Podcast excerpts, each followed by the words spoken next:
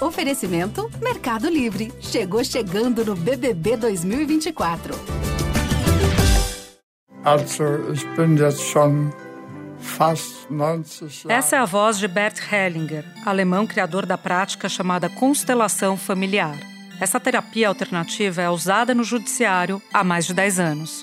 Agora eu olho para o seu ator. Diga, eu sinto muito. Eu sinto muito. O que acontece quando ele fala isso? Dói. Dói, mas é bom de ouvir. Me sinto vista. O que você acabou de ouvir é um exemplo de constelação familiar num tribunal. A técnica foi a forma encontrada para resolver um conflito. Mas a prática desperta muita controvérsia e já foi alvo de debate no Senado no ano passado. Então, dentro das constelações familiares, eu acredito isso, que tem excelentes consteladores, excelentes projetos, na justiça, projetos maravilhosos. E a família, ela se une através da constelação familiar. E as famílias estão destroçadas no nosso país. As famílias estão totalmente complicadas. Em termos de ciência, sobre as constelações familiares, tudo que temos hoje são opiniões. Elas podem ser respeitadas mas são opiniões. Não há ética ou ciência que sustente e justifique sua presença dentro de espaços públicos, com dinheiro público. Em março deste ano, o Conselho Federal de Psicologia se posicionou sobre o tema. E uma deputada estadual de São Paulo usou o argumento para protocolar um projeto de lei proibindo as constelações em espaços públicos. Nessa semana, o ministro Silvio Almeida encaminhou um pedido para o Conselho Nacional de Direitos Humanos debater possíveis abusos da prática. Da redação do G1, eu sou Júlia do Alibe e o assunto hoje é a constelação familiar no judiciário. Um episódio para entender o que é e como funciona essa terapia alternativa, quais são os argumentos contra e a favor, e como ela virou um instrumento controverso de mediação de conflitos em varas de família. Neste episódio, eu converso com Silvia Aidar, repórter do jornal Folha de São Paulo e autora do blog Saúde Mental, e Matheus França, bacharel e mestre em Direito. Ele é doutorando na área pela Universidade Federal do Rio Grande do Sul e estuda o uso das constelações familiares no campo jurídico brasileiro. Quarta-feira, 4 de outubro.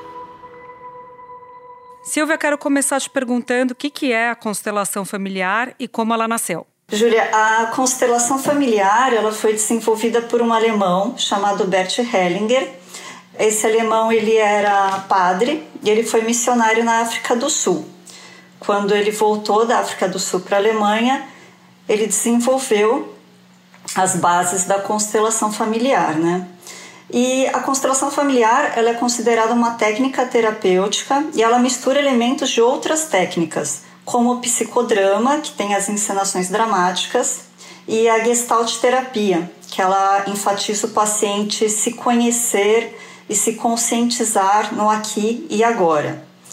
E também ele trouxe algumas referências dos Zulus que viviam na África do Sul, como a interferência dos nossos ancestrais na, na nossa vida diária. E como que o Bert Hellinger ele fez né, a constelação familiar? No que, que ele se baseou? Ele se baseou nas três leis do amor, ou três leis sistêmicas, que de acordo com essas três leis, a família vai estar em equilíbrio, né? Então, o que são essas três leis do amor? São a lei do pertencimento, que cada membro da família tem direito a ter um, um lugar respeitado nesse núcleo familiar, a lei da hierarquia, que é os pais estão acima dos filhos, né? Então tem aquela história de honrar pai e mãe. E os homens também estão acima das mulheres. E a lei do equilíbrio, que seria é, respeitando esse núcleo familiar, a família estaria, de, estaria em equilíbrio, né? E essa prática ela não é reconhecida, né, pelo Conselho Federal de Psicologia. Não, o Conselho Federal de Psicologia ele não reconhece a constelação familiar e emitiu uma nota técnica nesse, neste ano destacando as incongruências éticas no uso da constelação familiar no exercício da psicologia. Um trecho da nota diz assim: entre as incompatibilidades está o reconhecimento, enquanto fundamento teórico da, da constelação familiar, do uso de violência como mecanismo para restabelecimento da hierarquia violada, inclusive atribuindo a meninas e mulheres a responsabilidade pela violência sofrida.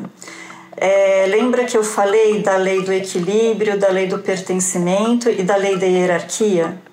E da, daquela parte de que todas as pessoas no núcleo familiar têm responsabilidade pelos problemas que acontecem?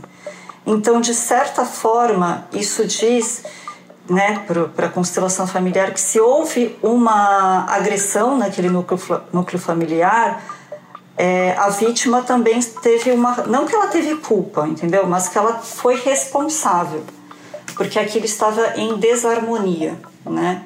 Por isso que ocorreram essas violências. Silvia, você pode nos situar nessa discussão bastante acalorada? Porque, de um lado, você tem gente que diz que a constelação foi muito importante, promoveu mudança na vida da pessoa, e de outro, há pessoas fazendo duras críticas. Inclusive, queria que você falasse sobre o posicionamento dos conselhos federais de psicologia e de medicina. Começa que assim, tem psicólogos que são a favor da constelação familiar, né? Inclusive em algumas faculdades de psicologia são ensinadas práticas da constelação familiar e os psicólogos são favoráveis, alguns, né? Claro, psicólogos são favoráveis dizendo que, apesar de faltarem é, estudos científicos que comprovem a eficácia da constelação familiar, o que eles dizem é que eles veem resultados positivos na prática no consultório, para que os pacientes resolvam os seus conflitos ali, que superem o, os seus traumas de forma rápida.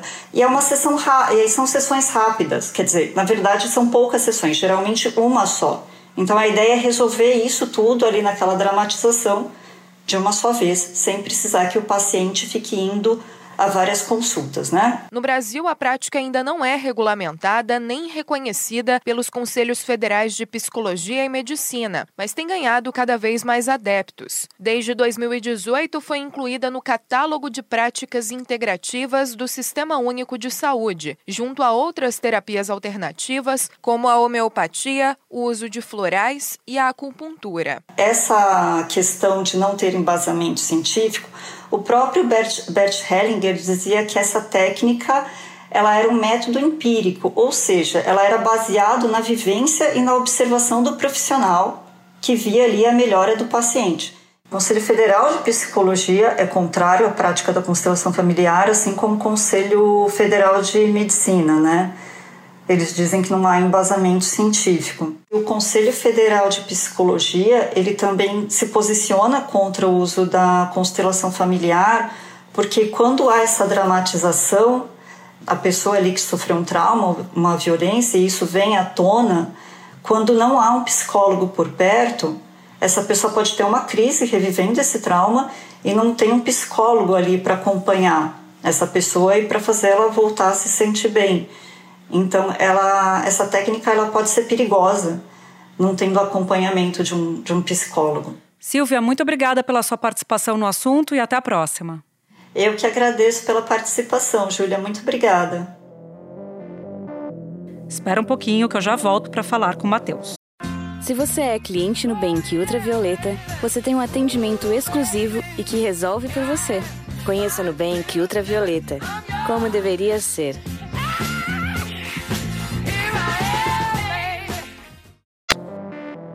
Mateus, você pode nos explicar como é na prática o uso da constelação familiar no judiciário? A constelação, no geral, né, como é que ela funciona? Ela tem esses personagens, que enfim, são os, as, os participantes da constelação familiar. Tem o constelado, que é como se fosse o paciente, né, a pessoa que está sendo analisada, a pessoa cujo sistema familiar está sendo analisado. Tem o constelador, que é como se fosse o terapeuta, enfim, a pessoa que está analisando, no caso, a realidade, o sistema familiar do constelado. E tem os representantes. Os representantes eles vão cumprir o papel né, justamente de representar uh, pessoas ali daquele sistema familiar ou daquele sistema social, enfim, do constelado. É, mas não apenas pessoas vivas, né, mas também antepassados, às vezes até sentimentos, é, conceitos um pouco mais abstratos. Então, já vi constelações no campo jurídico, em que tinha representantes uh, representando, por exemplo, o delito, representando a morte, representando uma pedra de crack, por exemplo. E os representantes podem ser pessoas, né? então existem constelações em que os representantes são pessoas, podem ser bonecos e podem ser até animais. Né? Então depende muito do caso, mas no judiciário normalmente se faz constelação com pessoas e com bonecos. Primeiro, o constelador vai fazer algumas perguntas ao constelado, vai tentar entender um pouco qual, quais são os problemas que ele está enfrentando. É, a partir dali, ele começa a designar os representantes. Eu preciso de alguém que não conheça nenhum dos dois, do casal, e que possa representar o homem. Este homem vai representar Francisco, que enfrenta uma separação complicada. Francisco fica assistindo. A ex-mulher dele, Larissa, também está na plateia. Ela entrou na justiça para discutir a guarda e decidir a pensão do filho de um ano e meio. Uma voluntária representa a ex-mulher de Francisco. Ela se sentiu muito, ficou muito magoada com o erro que eu cometi. O erro que você cometeu? Traição. Eu queria que ele sumisse na minha vida. Eu lamento ter um filho dele. E essas pessoas ficam ali dispostas, elas vão sendo colocadas num espaço ali, normalmente tem um tatame, alguma coisa demarcando esse espaço. E supostamente, né, isso daí já é uma afirmação para a qual a gente não tem evidências, mas supostamente existiria um campo uh, que eles chamam de campo mórfico ou campo morfogenético, que, enfim, é um conceito ligado para a psicologia e que não tem é, evidências de que existe, mas seria um campo capaz de transmitir informações sobre todos os seres vivos e até seres não vivos, né, enfim, uh, e que poderia ser acessado por qualquer ser vivo em tese. Né? Então, supostamente essas pessoas, os representantes, receberiam essas informações e a partir disso eles começariam a ter vontade de fazer certas coisas. Então, um representante pode querer andar um pouco mais para frente, virar para um lado, sentar no chão, se aproximar de outra pessoa, olhar para outra pessoa. E nisso o constelador analisa a realidade, em tese, né, supostamente a realidade daquele sistema familiar, a partir do comportamento desses representantes. Então, por exemplo, se um representante, uh, a pessoa que representa o pai se afasta da, da pessoa que representa a mãe, o constelador pode inferir que ali aconteceu uma separação, aconteceu um conflito, um abandono, uma expulsão. Enfim, vai muito da interpretação do constelador, né, o que também é parte da, da, da problemática, e ele tira aí as conclusões a partir de uma matriz de análise que é do próprio Bert Hellinger, né, o criador das constelações familiares, que são as ordens do amor. Né? Seriam supostamente também, né, a partir do que propõe o Bert Hellinger, leis naturais que regiriam todos os sistemas familiares e alguns extrapolam para todos os sistemas sociais em geral. Então, uma das ordens do amor, por exemplo, é a, o direito ao pertencimento. Então, toda pessoa daquele sistema merece pertencer a ele, não importa o que ela fizer. Então, mesmo que uma pessoa tenha um comportamento violento, ela teria o direito ao pertencimento e não, e não ser excluído daquele sistema familiar. Já acontece, assim, já aconteceu em algumas constelações familiares de analisarem, de, de o constelador concluir que um problema no sistema familiar aconteceu porque um antepassado foi excluído do sistema familiar. Então, essa lei natural, essa suposta lei natural, né, essa ordem do amor, foi violada e isso causou consequências na família. No judiciário, também são feitos com bonecos, né? Então, no caso, com bonecos varia bastante. Às vezes são bonecos num tabuleiro e aí se pede que o constelado coloque os bonecos nas posições. Às vezes o constelador coloca, né? Em tese também recebendo essas informações do campo morfogenético.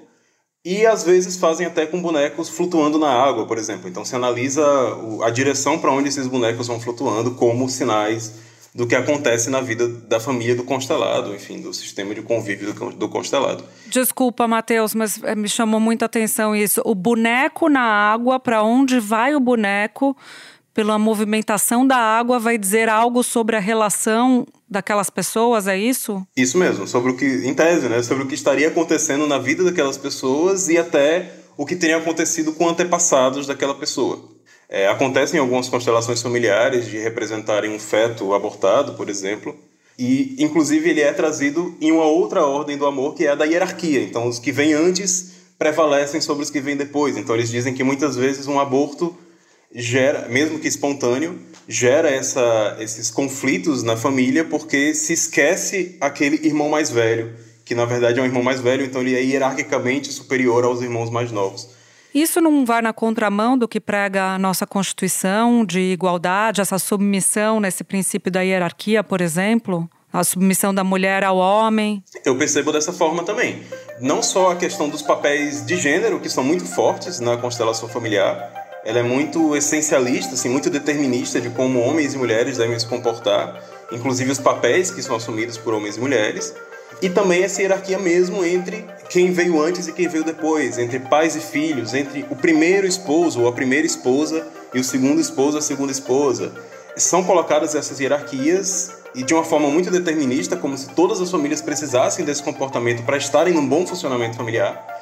É, e isso vai sim na contramão de vários avanços que a gente teve, inclusive em matéria de direitos da família. Então, uh, eu já vi discursos, por exemplo, de que um filho pedir pensão ao pai violaria esse direito da hierarquia, porque o filho está se colocando na hierarquia a que não pertence, né, se colocando de igual para igual com o pai, quando ele é supostamente hierarquicamente inferior ao pai. Mateus, deixa eu entender um pouco mais. Quando acontece a constelação, qual o papel do juiz? O juiz acompanha o momento em que acontece a constelação e depois o constelador faz um relatório para o juiz? Isso também varia bastante. Não existe muito um padrão de como isso é aplicado no judiciário, né, que também é parte do problema. Aqui no Rio de Janeiro, no Fórum de Leopoldina, a Justiça promoveu a constelação de 300 processos só no ano passado. A maioria pedidos de pensão alimentícia e guarda dos filhos. Fato é que o número de acordos subiu de 55% para 86% depois que os casais passaram pela constelação. Mas, no geral, a constelação familiar ela tem tido essa porosidade, assim, ela tem se espalhado uh, enquanto meio alternativo de resolução de conflitos. Né? Então, uh, muitas vezes ela é levada, uh, as partes são chamadas para participar de uma constelação familiar como um mecanismo de facilitar um acordo, certo, num, num processo. Podem ser chamados consteladores, no geral, que, é, pelo que se vê, assim, eles participam voluntariamente. Às vezes os juízes são os consteladores, né? Tem mais de um caso que o próprio juiz é constelador, ou alguma outra pessoa ali da, da comarca. E às vezes são juízes de outros casos que são chamados para constelar, não o juiz daquele caso.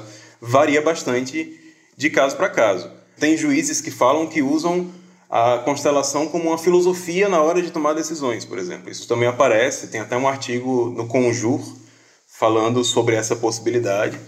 Mas, no geral, se é feita antes das audiências, das audiências de conciliação, como uma forma de incentivar esse acordo, porque ela, a constelação oferece uma explicação, uma suposta explicação para os problemas das pessoas, é uma explicação que carece muito assim, de evidências, mas se é dada essa explicação, né, olha, vimos aqui, a partir desse campo, que esse é o problema da sua família, essa é a raiz do seu problema, e dá para muitas pessoas uma sensação de que o problema foi efetivamente resolvido, né? mesmo que muitas vezes não tenha sido. Agora, as partes do processo têm a possibilidade de dizer, de escolher se querem ou não fazer a constelação, e se elas não fizerem e o juiz propuser isso, elas podem é, sofrer algum tipo de retaliação na hora que, que vem o julgamento, pelo que você já percebeu empiricamente? Eu já vi partes sendo intimadas a participar da constelação, então, no caso da intimação, é, não se tem muita escolha, né? Você tem que cumprir com a intimação do juiz, mas também já vi casos em que é feito um convite. Mas eu também já analisei um pouco esses convites, né?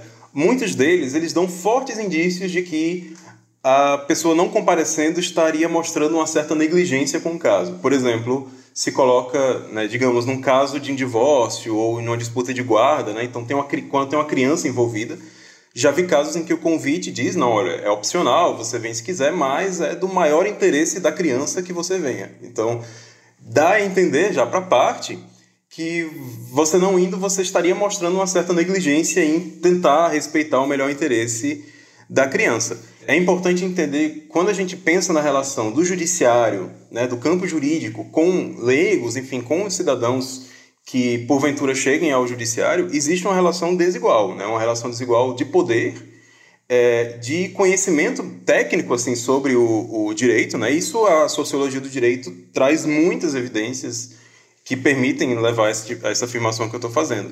Então, um convite de um juiz não é apenas um convite de um juiz, né? ele é lido pela pessoa como algo muito importante de ser obedecido o máximo possível.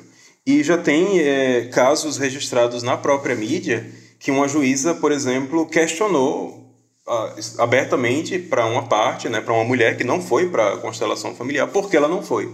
E insinuou que isso seria justamente uma negligência com o caso, seria uma, uma demonstração de falta de interesse em resolver o conflito, uma falta de interesse em buscar uma solução para um conflito envolvendo uma filha. Um levantamento recente da agência pública tentou descobrir quanto que o Poder Judiciário está gastando com as constelações familiares. Lembrando que a gente está falando de dinheiro público que é usado pelo Judiciário quando o juiz entende que tem de fazer uma constelação familiar. Só que os dados são muito incipientes, os dados desse levantamento. Mateus, por que, que é tão difícil saber quanto os tribunais estão gastando com essa terapia e o que gera esses gastos? Isso é um ponto muito importante, né? Quando a gente lê essa matéria que, é, que foi publicada recentemente, a gente vê ali um pouco do drama né, que as jornalistas passaram para conseguir informações via lei de acesso à informação. Então, supostamente, lei de acesso à informação, qualquer cidadão tem o direito de pedir essas informações e elas têm que ser dadas, né? Porque, enfim, estamos falando de instituições públicas, né? Enfim, que, que fazem parte, então, supostamente, da vida de todo cidadão e nós, de alguma forma, participamos dela, nem que seja uh, como contribuintes. Então, pela lei de acesso à informação, os jornalistas pediram as informações, muitos, muitos tribunais não responderam, né, e se registrou ali né, na matéria que alguns tribunais responderam uh, de uma certa má vontade também. Então, de certa forma, perguntando qual era o interesse, por que, é que estavam querendo aquelas informações. Isso é problemático à luz da lei de acesso à informação, porque pela lei de acesso à informação você não precisa justificar porque você quer aquela informação. Eu digo que também, enquanto pesquisador, tive uma experiência com isso recentemente, né? não eu diretamente, mas dois colegas que trabalharam num relatório comigo, um relatório que também está para ser lançado. É, também pedimos informações a, a, vários tribunais via lei de acesso à informação. Tivemos uma experiência bem parecida. Vários não responderam, alguns responderam, deram respostas ilegíveis e outros também fizeram esse tipo de contato, perguntando quem a gente era, o que a gente queria, quem era o nosso orientador, qual era o projeto da pesquisa. É, informações que, em tese, não interessam para uma resposta à lei de acesso à informação.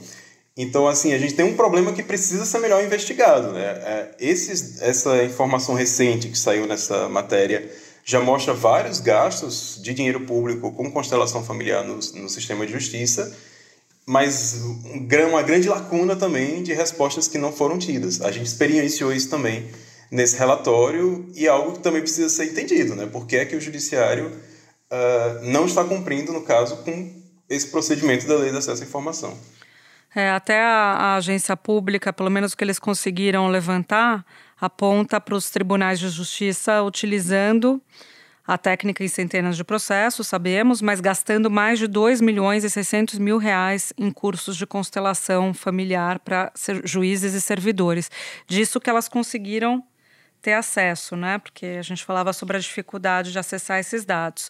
Matheus, queria falar com você sobre o Ministério dos Direitos Humanos, que recebeu uma carta assinada por um grupo de profissionais da psicologia e também pesquisadores, e eles demonstram preocupação justamente com o uso da constelação para embasar decisões judiciais. Exatamente isso que a gente está falando. Na sua avaliação, que consequências essa carta pode produzir? Eu participei né, dessa carta junto com outros pesquisadores, com o Instituto Questão de Ciência e com o Conselho Federal de Psicologia. E para a gente foi muito importante né, essa carta e até o retorno que a gente teve do Ministério de Direitos Humanos, porque um dos primeiros objetivos era esse que eu acho que estamos conseguindo, né? Levantar esse debate que antes era um debate muito nichado. Então, eram poucas as pessoas que realmente discutiam e discutiam publicamente sobre constelação familiar no sistema de justiça ou constelação familiar de um modo mais amplo, né, em instituições públicas. E outro retorno que a gente espera é uma resposta de instituições, porque o CNJ, por exemplo, que tem essa política, uh, estimula os meios alternativos de resolução de conflito como forma de conseguir acordos, também precisa estabelecer alguns critérios e alguns freios para quais são as formas válidas para se propiciar esses acordos. Né? Então, a gente também queria chamar a atenção uh, de instituições como o CNJ, que já tem sido chamada a atenção desde as primeiras matérias que saíram na mídia sobre mulheres denunciando uh, violência institucional sofrida no, na aplicação de constelações familiares no judiciário. E o CNJ, a, resposta comum era que estavam avaliando, estavam vendo o que seria feito. E uma das intenções era chamar instituições como o CNJ a tomarem uh, atitudes e tomarem decisões, né? outro resultado que a gente espera alcançar. No judiciário do Brasil se tem fomentado se chegar a acordos, né, como forma de desafogar, por exemplo, o número de processos que está chegando e que está sendo, enfim, está tramitando no judiciário. Uh, isso tem sido encorajado pelo CNJ. Uh, ah, e foi também né, regulamentado por uma resolução uh, 125 do CNJ, só que ela não fala explicitamente de constelações familiares. Né? Estão falando aqui de vários possíveis meios de resolução de conflitos. Quando se coloca esse objetivo quando se começa a disseminar, né, a partir de iniciativas de juízes, as constelações familiares em várias comarcas, como forma de conseguir acordos, a gente tem aí um problema que vai por dois caminhos. Né? O primeiro vai pela própria validade das afirmações que são feitas numa constelação familiar. Porque uma coisa é uma conciliação em que as partes colocam o que elas pensam, certo? Então cada um está colocando ali sua postura. Numa constelação familiar, é um terceiro, né, um constelador, que vai analisar a partir de, uma, de, de afirmações com, com uma base muito frágil ou nenhuma base em evidências, né, afirmar o que acontece efetivamente, o que aconteceria efetivamente, ou o que aconteceu efetivamente na vida daquela família ou na vida daquela pessoa. Isso a gente já tem uma problemática né, que diferencia a constelação familiar de outros meios de, de resolução de conflitos, que é o fato de se trazer afirmações, né? Se traz uma afirmação que teria vindo desse campo que não podemos provar, e essas afirmações podem impactar a vida dessas pessoas de formas que a gente nem imagina. Né? Tem uma história que uh, ela é contada por um psicólogo, né, que também já falou bastante sobre pacientes que, que reportaram problemas tendo vivenciado né, prática de constelação familiar, é, de, uma, de uma pessoa, por exemplo, uma mulher que participou de uma constelação familiar e nela foi dita que ela não era filha biológica do pai, ela seria filha biológica do tio dela, ou seja, a mãe dela teria tido um caso com o tio. E ela passou a acreditar naquilo. Foi feito, foram feitos exames de DNA que mostraram que ela não era filha biológica do tio, e sim do pai dela mesmo, mas ela não deixou de acreditar naquilo que foi afirmado, justamente porque se passa essa ideia, né, se passa essa convicção das afirmações que são feitas numa constelação familiar, e se diz, olha, essa aqui é a informação que eu recebi do tal campo morfogenético.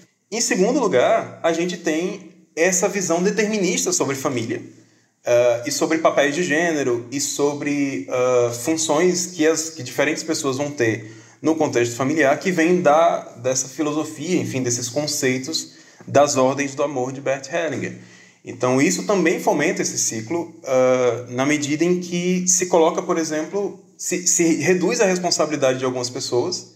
Então, eventuais violências que aconteceram podem ser não causadas pela agência daquela pessoa, né? Porque aquela pessoa tomou uma atitude ruim, né? Enfim, podendo controlar. Se é tratado como se não houvesse outra, outra possível resultado, como se aquela pessoa, por influência de ações de antepassados, fosse violenta de forma inata, né? Então, eles, eles não defendem a absolvição dessas pessoas, isso eu devo dizer, mas esse discurso ele reforça essa violência, né? ele, ele reduz o papel da, da, da pessoa que provocou a violência e, em vários casos, ele coloca a parte da responsabilidade no comportamento da vítima. Eu não sou contra que pessoas que acreditem nisso, porque eu acho que é, você, o funcionamento da constelação familiar depende em grande medida de você acreditar naquilo, né, de uma crença.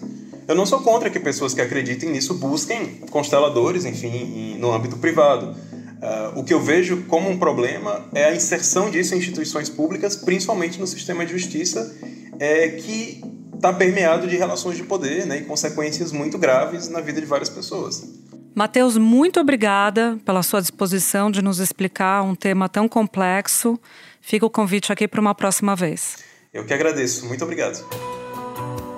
Este foi o assunto, podcast diário disponível no G1, no Globoplay, no YouTube ou na plataforma de áudio preferida. Comigo na equipe do assunto estão Mônica Mariotti, Amanda Polato, Lorena Lara, Gabriel de Campos, Thiago Kazuroski, Luiz Felipe Silva, Etos Kleiter e Nayara Fernandes. Eu sou Júlia do Alibe e fico por aqui. Até o próximo assunto.